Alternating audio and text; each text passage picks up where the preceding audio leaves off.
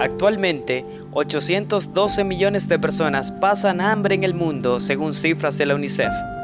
Por otra parte, la Organización Mundial de la Salud reporta 1.900 millones de personas con sobrepeso y 650 millones con obesidad.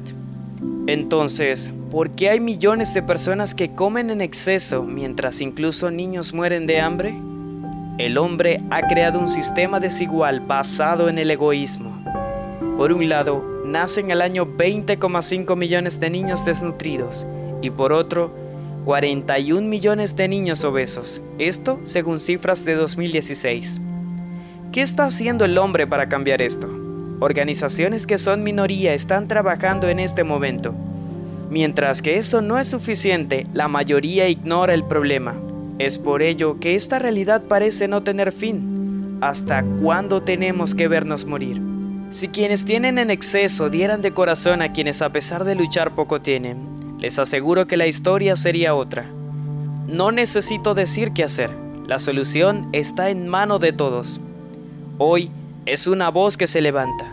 Si millones hicieran lo mismo y esas voces se convirtieran en acción, no tendría que haber hoy miles de sepelios por hambre. Les habló el podcaster Alfonso Rodríguez y los invito a compartir este mensaje.